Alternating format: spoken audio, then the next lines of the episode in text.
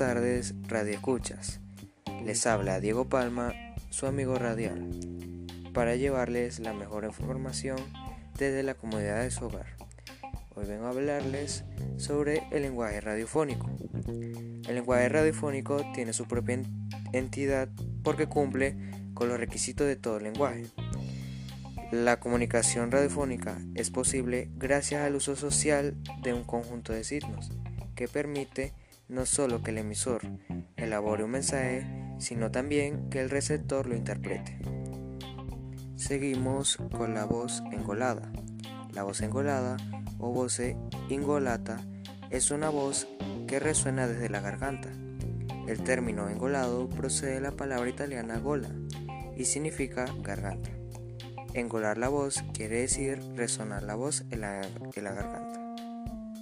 Como ejemplo tenemos la voz de la cantante Shakira, la cual varía de vez en cuando su recurso y su técnica vocal y adopta una voz angolada o nasal. Cualidades de la voz. Las principales cualidades de la voz son las siguientes. Tenemos la articulación, que es el movimiento de la boca que modifica la voz. La intensidad de la voz, que es la mayor o menor grado de la fuerza al emitir los sonidos. El timbre, que es el sonido peculiar y característico de cada fuente de sonido, lo que nos hace distinguir de una persona por su voz. La duración de la voz es el tiempo que se emplea en emitir los sonidos. La extensión de la voz es la inflexión aguda o grave que se produce según se dilata más o menos la laringe. Por su parte, la entonación es la modulación de la voz que acompaña a la secuencia de sonidos del habla y que puede reflejar diferentes sentidos de intención y emoción. Algunos consejos para utilizar de forma correcta la voz es mantener el cuello relajado al empezar un discurso, no utilizar frases muy largas, mantener el cuerpo relajado con una buena postura corporal, variar el tono mientras hablamos y limita el uso de voz por dejar un tiempo de reposo al día. Otro punto es el guion radiofónico, que es la herramienta que permite planificar un programa de radio y muy especialmente para tener un registro de todo el material sonoro que será necesario para la realización del programa.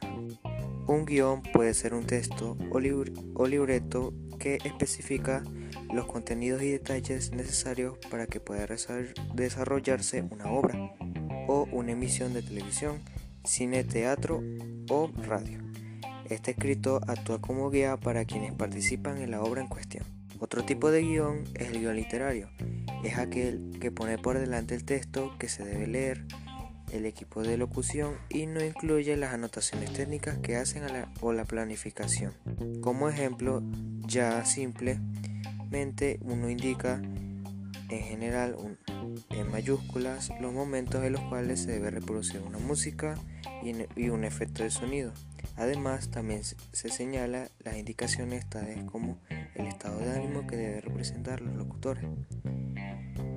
El guion técnico este, son aquellas indicaciones y técnicas que le dan protagonismo a un tipo de guion de radio, mientras que el texto verbal recibe una importancia moderada y casi simbólica.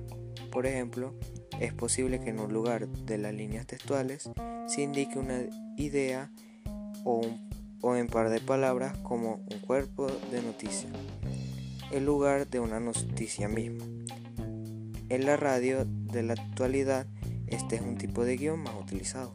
Y por último, tenemos el guion técnico literario, que contiene tanta información como sea posible, combinando dos tipos recién expuestos, según la posibilidad de modificarlo, más un guion abierto. Se crea para poder alterar la emoción de un programa, por lo cual su característica es ser muy flexible.